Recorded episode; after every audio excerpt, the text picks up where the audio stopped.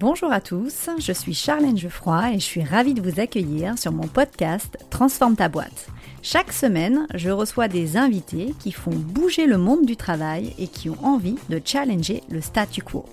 Mon objectif, c'est de vous proposer des retours terrain et de vous inspirer en vous faisant découvrir une autre vision du travail, telle que nous la connaissons depuis des années, pour y mettre davantage de sens et rétablir une relation saine et pérenne entre employés et employeurs. Si vous aimez ce podcast, n'hésitez pas à vous abonner, à le partager ou à me laisser un commentaire. Bonjour à tous et à toutes, je suis ravie de vous retrouver pour un nouvel épisode où je suis en compagnie de Anne Von Bank. Bonjour Anne, euh, je suis ravie que tu aies accepté mon invitation pour parler d'expérience collaborateur euh, ça fait à peu près deux ans qu'on se connaît et on s'est croisés euh, sur différents événements, toujours liés au futur du travail. Euh, un sujet que tu portes brillamment, quasiment au quotidien sur LinkedIn. Et aujourd'hui, je suis très heureuse d'être celle qui puisse te poser mes questions sur le monde du travail de demain. avant qu'on démarre, est-ce que tu peux te présenter pour ceux qui ne te connaissent pas? Bien sûr, alors déjà merci beaucoup Charlène parce que répondre à ton micro c'est un vrai honneur pour moi parce que tu m'inspires beaucoup donc je tenais à le dire. Oh, merci beaucoup. Bah, écoute, c'est la même chose pour moi. Voilà. Et euh, donc, bah, en ce qui me concerne, écoute, euh, bah, maintenant, ça fait presque 20 ans que je travaille toujours sur des sujets d'innovation RH. Au début, learning, puisque euh, je suis un bébé du learning et un bébé Suez. Hein. J'ai commencé ma carrière là-bas. Et puis, petit à petit, je me suis dirigée sur des sujets comme l'expérience collaborateur que je traite aujourd'hui avec l'angle New Ways of Working. Parfait, merci beaucoup. Euh, ma toute première question pour toi, euh, aujourd'hui on entend beaucoup parler d'engagement ou d'expérience collaborateur, euh, mais aussi d'engagement au travail.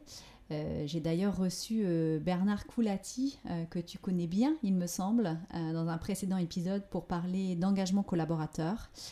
Aujourd'hui, on va se focaliser sur non pas l'engagement, mais l'expérience collaborateur. Euh, est-ce que tu peux nous dire ce qui définit justement cette expérience collaborateur? Alors euh, oui, et effectivement, tu as raison de commencer par là parce que je pense qu'il y a beaucoup d'incompréhension sur le sujet de l'expérience collaborateur. Hein. Il y a beaucoup de gens qui pensent savoir ce que c'est et en fait, euh, non pas vraiment. L'expérience collaborateur, c'est finalement ce qu'on pourrait appeler l'héritage physique, émotionnel, mental, spirituel de toutes les interactions que tu vas avoir avec euh, l'entreprise et sa culture. Et quand je dis tu, je parle de toutes les personnes qui vont travailler avec l'entreprise pour atteindre ses objectifs. Donc tu vois que l'acception du mot euh, collaborateur est très large. C'est pas juste les salariés quoi. Récemment, euh, tu as participé à l'événement Human Day où tu as mentionné que l'expérience collaborateur n'était pas de la RH mais plutôt du marketing. Est-ce que tu peux nous en dire un petit peu plus sur ça? Oui, alors, le, rôle de la fonction RH, c'est de mettre en œuvre le cadre de travail dans lequel va s'exécuter le contrat qui te lie à l'entreprise. D'accord? Euh, Le marketing, lui, va raisonner en fait client, va raisonner euh, comment faire pour euh, attirer mon client, pour le fidéliser, pour l'enchanter, hein, on peut aller jusqu'à ce terme-là. Et donc on voit bien en fait qu'on est sur deux métiers qui sont différents. Donc moi ce que je dis c'est que les techniques du marketing s'appliquent à la fonction RH. C'est ce qu'on va d'ailleurs appeler le marketing RH, tu vois. Donc ça veut dire quoi? Ça veut dire que tu vas choisir tes segments, hein, tu t'adresses pas à tout le monde de la même façon. Une fois que tu as identifié tes segments prioritaires, et eh ben du coup tu définis les attentes de ce segment, tu fais ton fameux persona, hein, ça c'est classique quand on travaille en marketing. Et puis après, bah, tu vas mettre en, enfin, tu vas imaginer un service ou un produit qui réponde à ces attentes. Puis après, tu le mets en marché. Après, tu l'évalues, tu évalues la satisfaction, en tout cas tes clients, sur ce produit ou ce service que tu as mis en marché, et ainsi de suite. Et ça, c'est du marketing. Et en fait, on voit bien que la fonction RH aujourd'hui, c'est pas ça qu'elle fait. Donc euh, voilà. C'est pour ça que je dis que l'expérience collaborateur, c'est d'abord du marketing appliqué à la RH. Alors évidemment, hein, la fonction RH doit avoir le lead hein, sur le sujet de l'expérience collaborateur, mais c'est d'abord du marketing. Donc est-ce que ça veut dire qu'aujourd'hui dans un département RH, il faudrait avoir des personnes qui ont peut-être davantage de compétences marketing ou communication? Ou est-ce que ça veut dire que l'expérience collaborateur devrait aussi être portée par le, département marketing? Euh, comment est-ce qu'on peut procéder quand on est DRH euh, Parce que j'imagine que même si aujourd'hui on forme au marketing dans les formations RH, ce n'était pas forcément le cas il y a 10 ans ou 15 ans. donc si je suis DRH et que je veux commencer à travailler sur mon expérience collaborateur, et que j'ai pas forcément les compétences en marketing, comment est-ce que je peux procéder? En fait, ce qu'on repère, c'est que c'est l'expérience client qui va tirer l'expérience collaborateur. Parce qu'en fait, à partir du moment où ton salarié, ton collaborateur est content, il est, bien, il est bien chez toi, il va servir mieux le client. Donc forcément, le sujet de l'expérience collaborateur arrive par l'expérience client. D'accord? Donc, effectivement, avant même de te rapprocher du marketing, rapproche-toi de tes services expérience client, en fait. Hein, de voir comment elle traite un client comment ça marche.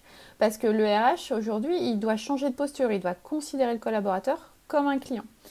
Donc moi, ce que je conseillerais à un DRH qui a envie de mettre en place une stratégie expérience collaborateur, ce serait comme première action déjà de mener ses projets différemment de vraiment les mener en considérant que le collaborateur est un projet. Et tous ces projets, que ce soit la formation, que ce soit des accords, télétravail ou n'importe quoi, que ce soit la politique de rémunération, que ce soit euh, le changement d'un processus du SIRH, n'importe quoi, considérez que euh, le collaborateur est un client et que donc ce qu'il va faire répond aux attentes de ce client. Ah, c'est super intéressant. Euh, j'ai récemment aussi reçu euh, Charlène Emery euh, qui m'expliquait pourquoi c'était essentiel maintenant d'utiliser des outils marketing pour attirer des talents et comment elle s'était formée elle-même justement à ces techniques marketing. Donc ça rejoint vraiment bien ce que tu mentionnes, c'est-à-dire qu'on traite ne traite plus le collaborateur simplement comme un collaborateur, mais bien comme un client Récemment, tu as aussi euh, réalisé une grande enquête au sein euh, du groupe euh, Crédit Agricole concernant l'expérience collaborateur et c'est ce qui t'a permis de développer une méthode de travail pour les entreprises qui souhaitent l'améliorer. C'est une méthode que tu as partagée dans ton livre Au cœur de l'expérience collaborateur que tu as coécrit avec Fabien Vacheret. Est-ce que tu peux nous en dire plus sur cette méthode? Alors, plus qu'une méthode, c'est vraiment une prise de conscience. Hein. En fait, je cette enquête, effectivement, que j'ai pilotée euh, au sein du groupe Crédit Agricole SA, c'était vraiment euh, une révélation. Voilà, je vais le dire comme ça. Donc, avant la méthode, j'ai réalisé à quel point la culture d'entreprise était importante. C'est-à-dire qu'en fait, euh, pourquoi? Bah, Parce que pour, pour, faire des promesses que tu peux tenir, il faut savoir qui tu es. Et qui tu es, c'est ta culture. Et ta culture, pas celle que tu penses, toi, entreprise, que les gens vivent, celle qui vivent vraiment. Donc en fait, euh, une fois que tu as compris que la culture vécue par ton corps social, c'était euh, ça, ça et ça, et que ces traits-là, en fait, eux, ils sont pas vraiment ceux auxquels tu pensais. Je prends un exemple, je sais pas, euh, tu dis je suis une entreprise digitale. Bon, très bien. Mais tu te rends compte que dans le quotidien des gens, le digital, c'est une catastrophe. Tu te doutes bien que si tes salariés ont une expérience digitale pourrie, tes clients n'auront pas une expérience digitale au top tu vois. Donc, pour faire des promesses que tu peux tenir en tant qu'entreprise, alors connais-toi toi-même, quoi. donc, travaille sur ta culture. Donc, ça, c'est vraiment ma, première euh, prise de conscience à la lumière, en fait. Hein, euh, donc, voilà. Puis après, hum, finalement, euh, la méthode, en fait, c'est celle que je disais tout à l'heure. C'est-à-dire, c'est une méthode du marketing. C'est donc, tu fais tes segments, tu définis tes personas, tu euh, définis euh, leurs attentes, tu définis, créer le, le, produit, le service que tu vas mettre en marché, tu évalues la satisfaction et puis tu itères comme ça sur ton produit, ton service. C'est ça, en fait, la méthode qui est derrière. Moi, j'ai trouvé que votre livre euh, était très bien structuré. Euh, vous démarrez par nous expliquer euh, ce qu'est vraiment l'expérience collaborateur et ensuite vous évoquez toutes les étapes et les questions à se poser pour démarrer. donc, ce que vous transmettez, c'est vraiment au-delà du conseil, hein, c'est plutôt comment s'y mettre et comment se retrousser les manches. On a vraiment voulu, avec Fabien, effectivement, faire un livre utile parce qu'à la fin de ces travaux, je me suis dit, c'est pas possible moi, je serais étudiante, euh, je serais euh, consultante, je serais RH, J'aurais besoin qu'on m'explique comment ça marche. C'est trop bien. Tout ce qu'on avait mis, formalisé, c'était tellement important, mais il faut le partager. Donc on a voulu faire un bouquin qui soit le plus pratique possible. Tu as la théorie, on t'explique les concepts, etc. Et après, on t'explique, euh, on te donne des conseils. Et après, on, on essaye de te donner le silo pour que toi-même, tu mettes en pratique. Est-ce que justement, tu peux nous donner quelques actions à mettre en place euh, pour améliorer son expérience collaborateur alors il y en a plein, il y en a plein. Les dernières que j'ai euh, croisées, que j'ai trouvées vachement intéressantes, c'est euh, par exemple euh, promouvoir l'utilisation du CPF. Je dis ça, c'est malin. Parce qu'effectivement, si tu es une entreprise, tu te dis, ok, alors mon budget formation, il est plus ou moins serré quand même, c'est vrai. Je, je, sais pertinemment que je propose des formations qui font pas grimper au rideau mes équipes. Et, je sais qu'à côté, j'ai le CPF. Bon, ok, c'est pour leur formation perso. Peut-être que mon entreprise, je ne vais pas m'y retrouver, mais en vrai, eh ben, si je m'y retrouve, parce que si j'encourage les salariés à se former sur ce qu'ils veulent, alors mon entreprise, je vais récupérer des, euh, compétences transférables. Je prends toujours le même exemple, euh, l'exemple du massage. C'est une aide-soignante que j'ai croisée qui s'est formée au massage. Je dis, mais euh, pourquoi tu te formes au massage? Enfin, aide-soignante, massage, bon. Dis, ben si, parce qu'en fait, je veux apporter un meilleur soin à mes patients. c'est pas mon employeur qui m'a proposé ça, donc je prends sur mon CPF parce que je sais que je vais améliorer mon geste métier. Alors je me dis, ben, si une entreprise promeut l'utilisation du CPF pour récupérer les compétences transférables, c'est malin, tu vois. Donc ça, c'est une première pratique. Après, euh, euh, les, entreprises qui vont autoriser le slashing, c'est malin. Parce qu'aujourd'hui, on voit très bien que le rapport au travail est en train de bouger, que tu seras plus juste mon employeur, que tu auras plusieurs employeurs en même temps. Hein, donc, euh, c'est quand même euh, quelque chose qui bouge. Donc, quand une entreprise qui dit OK, moi j'ai conscience que ça, ça existe, donc j'autorise le slashing. C'est ce que fait Mazar, par exemple, hein, dans son contrat de travail. Ils autorisent les consultants et c'est un risque, hein, parce que tu te dis, mais en tant que consultant, euh, si je t'autorise à faire autre chose à côté, est-ce que je vais pas te perdre? Est-ce que tu vois? Mais ils prennent ce risque parce qu'ils sont persuadés qu'en autorisant le slashing, en fait, ils vont nourrir euh, les pratiques de l'un et de l'autre. C'est-à-dire que l'extérieur va nourrir l'intérieur et l'intérieur va nourrir l'extérieur. Donc, c'est tout bénéf pour eux. Donc, ça, c'est malin, tu vois, une pratique maligne en termes d'expérience. Euh, après, tu as sur le recrutement. Les, les entreprises qui vont transformer leurs recruteurs en chasseurs de tête, c'est malin Aujourd'hui, un recruteur, il passe plus de temps à attendre derrière son ordinateur qu'une candidature tombe qu'à aller chercher le candidat. Ben non. Dans, le monde tel qu'on le vit, avec cette, euh, ces, problèmes de, talent qu'on n'arrive pas à trouver de plus en plus, eh ben va les chercher en fait. Va aller chercher, entretiens avec une vraie relation, c'est-à-dire bah tu t'intéresses à eux, euh, si t'as pas de job tout de suite, on aura peut-être un autre plus tard, donc mais tu gardes le lien, tu reviens vers eux. Donc transforme-toi en vrai chasseur de talent soit pas juste un, quelqu'un qui attend que l'ordinateur euh, clique, tu vois. Après, euh, dans les autres types de pratiques, tu vas avoir, euh, par exemple, une entreprise à laquelle je pense au Québec qui organise en fait son, son board finalement en communauté expérience employée. Je trouve ça vachement malin. C'est-à-dire qu'en fait, les top managers de l'entreprise vont systématiquement réfléchir ensemble tous les sujets à l'aune de la méthode expérience collaborateur. C'est-à-dire que la directrice expérience collaborateur, enfin expérience employée, hein, on dit euh, au Québec, euh, va à chaque fois les questionner sur, OK, voilà le cadre de l'exercice de contrat qui existe chez nous, voilà les attentes, comment vous voulez traiter ce sujet par rapport à ce cadre et ses attentes? C'est hyper malin, tu de le faire comme ça. Là, elle transforme l'entreprise de l'intérieur, c'est-à-dire qu'elle elle on-board finalement le top management sur le sujet expérience collaborateur. Donc euh, voilà. Après, je pense après à des plein de petites pratiques toutes simples qui, sont en termes d'impact sur l'engagement des, des, équipes sont énormes. Par exemple, à cette entreprise dans les Vosges qui a mis un trombinoscope mural sur, euh, sur les locaux de son entreprise, qui est une entreprise qu'on visite, hein, c'est une fabrique de bonbons. En fait, elle a mis euh, bah, toute la tête des, gens qui travaillent dans l'entreprise, euh, aussi bien à la confection des bonbons, mais euh, dans les fonctions support. Donc les salariés sont hyper contents. Ils sont encore plus fiers de faire visiter leur entreprise parce qu'on termine par toute leur trombine. C'est con, mais ça fait beaucoup. En termes de reconnaissance, c'est vachement intéressant. Et puis après, je pense aussi à cette entreprise qui promeut l'expertise de ses salariés en leur proposant de participer à des publications, soit des bouquins, euh, soit en leur proposant de faire des webinaires pour présenter euh, des sujets euh, d'expertise de l'entreprise, mais en les mettant en avant eux et pas un expert du domaine, tu vois que voilà, non, pour que les clients les voient eux, ou qui font des articles aussi sur le blog de l'entreprise. Je trouve ça vachement malin. Ce qui ressort par rapport à ce que j'entends, c'est ces notions d'autonomie, de reconnaissance, de formation, mais aussi de développement. Euh, mais au lieu de faire ça euh, d'une manière euh, plutôt traditionnelle, on va chercher d'autres manières. en tout cas, on va essayer de changer son angle de vue par rapport à ce qu'on a pu faire auparavant. Bah, en fait, tu t'adaptes au monde qui bouge. Voilà, Et c'est ça le truc. Et je pense que c'est un des vrais secrets de la fonction RH aujourd'hui, c'est de savoir écouter le monde.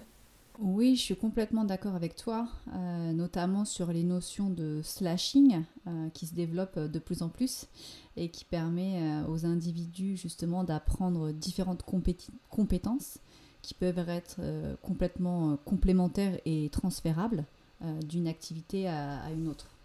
Mais c'est l'autre fois, Gérald Kerziak, que j'ai écouté sur je sais plus quelle émission, donc le médecin urgentiste que bah, bah, on connaît tous de fait parce qu'on le voyait euh, pendant le confinement tous les soirs à 20h sur TF1.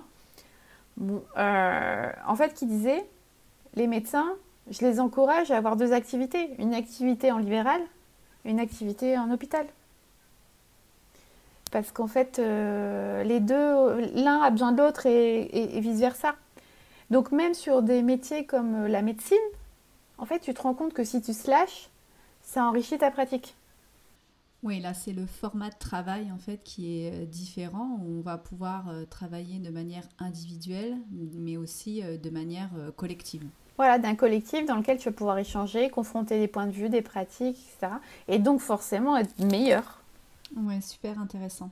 et une fois qu'on a mis des choses en place pour améliorer son expérience collaborateur, comment est-ce qu'on peut la mesurer? Est-ce qu'il y a des facteurs clés de succès? Euh, sur lesquels tu peux t'appuyer pour dire qu'une expérience collaborateur est réussie Alors déjà, les facteurs clés de succès, euh, peu d'indicateurs ici tenir. Voilà, ça sert à rien d'avoir un cockpit euh, de navette spatiale. Non, peu d'indicateurs, tu t'y tiens. rester connecté à la stratégie de l'entreprise. Parce que l'expérience collaborateur, c'est pas un truc qu'on fait quand on sait pas quoi faire. c'est pas le tapis de yoga. Non, c'est pas ça c'est un vrai sujet de stratégie, hein, l'expérience collaborateur. Donc tu restes connecté à ta stratégie business. Tu choisis bien tes segments. Tu ne peux pas adresser tout le monde. Donc quels sont tes segments prioritaires? Voilà. Et tu restes frugal. Hein, L'idée, c'est pas de faire euh, plus, c'est de faire bien en fait. Voilà. Pour moi, c'est ça. Les facteurs clés de succès euh, d'une expérience collaborateur réussie, c'est ça. Euh, et après, comment tu la mesures? Pareil, simplement, donc encore une fois, trop d'indicateurs, tu l'indicateur. Ton baromètre d'engagement, si tu en as un, très bien. Ton baromètre satisfaction client. Voilà, parce que c'est quand même lui, in fine, qui va dire si ta stratégie interne est bonne.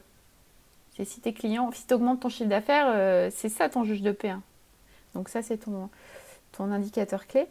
Et puis, euh, moi, ce que je recommande, c'est de mettre un NPS sur tous tes projets. Donc un Net Promoter Score, truc simple, noter entre 0 et 10 euh, l'expérience euh, que vous avez euh, eue sur cette formation. Dites-nous pourquoi. Stop. Tu as évoqué brièvement tout à l'heure le fait que l'expérience collaborateur doit être corrélée avec la stratégie de l'entreprise. Euh, et tu as parlé également euh, de tapis de yoga. Euh, tu sais pourquoi ça me fait sourire, j'imagine. ça, c'est des actions qu'on voit assez souvent au sein des entreprises. ce type de catalogue pour faire plaisir, mais avec des éléments qui finalement n'ont aucun lien avec les valeurs ou la stratégie de l'entreprise. Qu'est-ce que tu aimerais dire aux entreprises qui surfent un peu comme ça sur la vague des tendances? Bah, Déjà, réaliser que qui trop embrasse mal étreint. Hein ça, c'est. Voilà. Donc, euh, pareil, on fait simple. T'es qui Et attire des gens qui sont compatibles avec toi. Donc, si tu dis la même chose que tout le monde, pourquoi je viendrais chez toi plutôt que chez le voisin? C'est très logique, hein, comme. Euh, voilà. Donc effectivement, euh, l'exemple qui parle le mieux, c'est peut-être celui des voitures, des pubs pour les voitures. Hein. Si tu en fait regardes, écoutes toutes les pubs pour les voitures sans, le, sans mettre l'image, tu sais pas qui te parle. Hein. Tu sais pas si c'est Toyota, tu sais pas si c'est Renault, tu sais... elles partent toutes d'électrique, de sauver le monde, d'un SAV qui a évolué, etc. Mais ok, mais toi Renault, t'es qui là-dedans? Toi Toyota, tu vois, bon voilà. Donc, euh, j'ai oublié ta question. C'est pas malin parce que Ma question, euh, elle était autour du fait qu'aujourd'hui, on, a beaucoup d'entreprises euh, qui font euh, un catalogue d'activités. ah oui, voilà, oui. Qui ne sont pas forcément ancrées dans les valeurs de l'entreprise. Donc, au lieu de faire ce type de catalogue, qu'est-ce que toi, tu pourrais leur suggérer? Ben, En fait, de se concentrer encore une fois sur tes personas. Quelles sont tes cibles? Quels sont tes segments? Quelles sont leurs attentes? Les besoins, c'est que c'est les mêmes, hein. c'est les trois, toujours les mêmes, sans considération sécurité. Voilà. Euh, et, c'est tout. Ah, pas la peine de faire un catalogue, parce que comme tu dis très justement, Charlène, en fait, euh, bah, il existe, mais en fait, il est même plus consulté au bout d'un moment parce qu'il y a tellement de trucs. voilà. Et, ça engage pas plus le collab. Est-ce que euh, tu as quelques exemples à nous donner d'entreprises qui excellent dans le domaine de l'expérience collaborateur? Et comment est-ce que ça a pu impacter leur performance business? Alors, il n'y a pas d'études strictes sur le sujet. Je pense que le meilleur exemple qu'on a, et c'est bien d'ailleurs, on en a un très bon, c'est celui d'HCL Technologies. Voilà. Euh, cette SS2I indienne, et on parle d'une boîte présente sur 32 pays, qui a 85 000 ou 80 000 collaborateurs. Donc, un petit machin de 100, personnes, tu vois. Euh, et qui a triplé son chiffre d'affaires en presque 4 ans. Parce que, en fait, le, Vinit Nayar, le patron de cette entreprise, a inversé la pyramide. C'est-à-dire qu'en fait, il s'est concentré sur le salarié pour servir le client. il a écrit un bouquin qui est vachement bien où il décrit sa méthode dedans, Employees First, Customer Second. Il l'a écrit en 2011. Ça fait donc 12 ans. Bon. Euh, et c'est dommage qu'il ne savait pas s'aimer plus, si tu veux. Je comprends pas il nous avait quand même. il faut lui donner euh, plus de visibilité à ce livre. Bah, il a été vendu euh, de, à je sais pas combien de centaines d'exemplaires. Hein. il a vraiment bien marché. Il a été traduit dans plusieurs langues. Enfin voilà.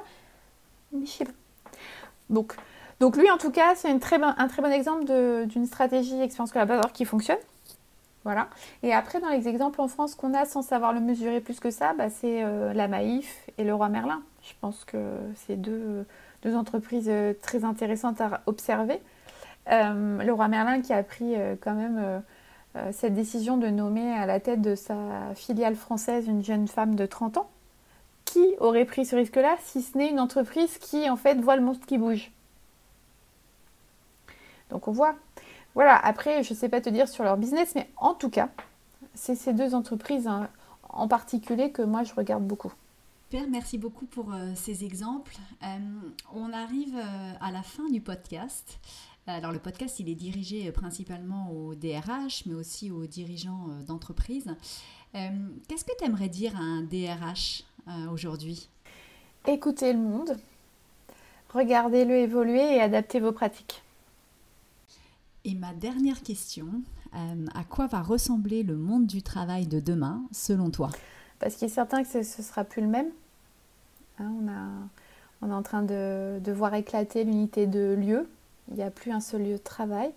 Et sur ce même lieu, on modifie complètement le mobilier et tu n'as plus de place attribuée potentiellement. Donc voilà, donc l'unité de lieu explose. L'unité de temps explose. Hein, quand on voit les, sujets autour de la semaine de 4 jours, euh, le travail desquels, enfin bref, donc l'unité de lieu explose. Donc forcément demain, il ne sera pas le même a priori ce monde du travail. Et moi, ce que je constate, c'est en, fait, c'est en tout cas ce qu'on a écrit dans notre bouquin avec Fabien, c'est qu'on va aller vers des entreprises euh, qui seront plus frugales. Donc c'est un peu ce que je disais tout à l'heure, c'est pas faire euh, plus, c'est faire bien en fait. Voilà. Euh, ça veut dire intégrer la notion de durabilité dans ton ROI, par exemple. Voilà. des entreprises qui seront intelligentes sur le plan technologique, elles feront pas parce que c'est possible techniquement, elles feront parce que c'est utile? Ça veut dire dans les entreprises peut-être euh, intégrer des comités éthiques euh, autour du sujet de l'utilisation de la technologie euh, sur certains produits? voilà. Je pense beaucoup à NetExplo quand je dis ça, parce que NetExplo, qui est cet observatoire des tendances digitales, rappelle systématiquement que c'est nous qui avons le crayon pour écrire l'avenir. C'est pas la techno qui écrit l'avenir, c'est nous, c'est notre responsabilité. Donc ça, j'aime bien. Et je pense qu'effectivement, c'est ça, une entreprise intelligente demain. Euh, qu'on va aller vers des entreprises qui auront réfléchi le contrat de travail, redéfini en tout cas le contrat de travail. Aujourd'hui, euh, on peut partager des salariés et on sait qu'on se réunit autour d'un projet, pas forcément dans une entreprise. Donc voilà, il y a quelque chose autour de ça. Et des entreprises, je pense, qui intégreront plus la notion de spiritualité en entreprise. Alors attends, je, te, je te malaise, hein, je parle pas euh, de secte, je sais pas quoi, je parle juste de réhumaniser en fait les relations de travail. Et on le voit, hein, les grandes écoles intègrent, euh, enfin créent des chaires euh, spiritualité en entreprise. On est encore en retard en France sur le sujet, hein, par rapport à nos voisins européens comme l'Allemagne. On a pris un peu trop tard. Mais c'est juste ça, c'est réhumaniser le monde, être à l'écoute de l'autre. et tu vois, ça peut se traduire par des trucs tout, tout bêtes comme organiser des ateliers qui permettent de prendre du recul sur des situations, mais l'institutionnaliser dans l'entreprise, tu vois. Donc voilà, moi je, je, le vois évoluer comme ça le monde du travail. En tout cas, c'est les tendances qui vont différencier les entreprises les unes des autres. Anne, je te remercie euh, pour cette conversation et pour ton temps. Euh, c'était passionnant euh, d'échanger avec toi, comme d'habitude. Si des personnes souhaitent te contacter, comment est-ce qu'elles peuvent le faire? Bah, LinkedIn, c'est plus simple. Je mettrai tes coordonnées dans la description de l'épisode. Mille merci de nous avoir écoutés. Si vous avez aimé ce podcast, n'hésitez pas à vous abonner, à le partager et à me laisser un commentaire. Je vous dis à très bientôt pour un nouvel épisode.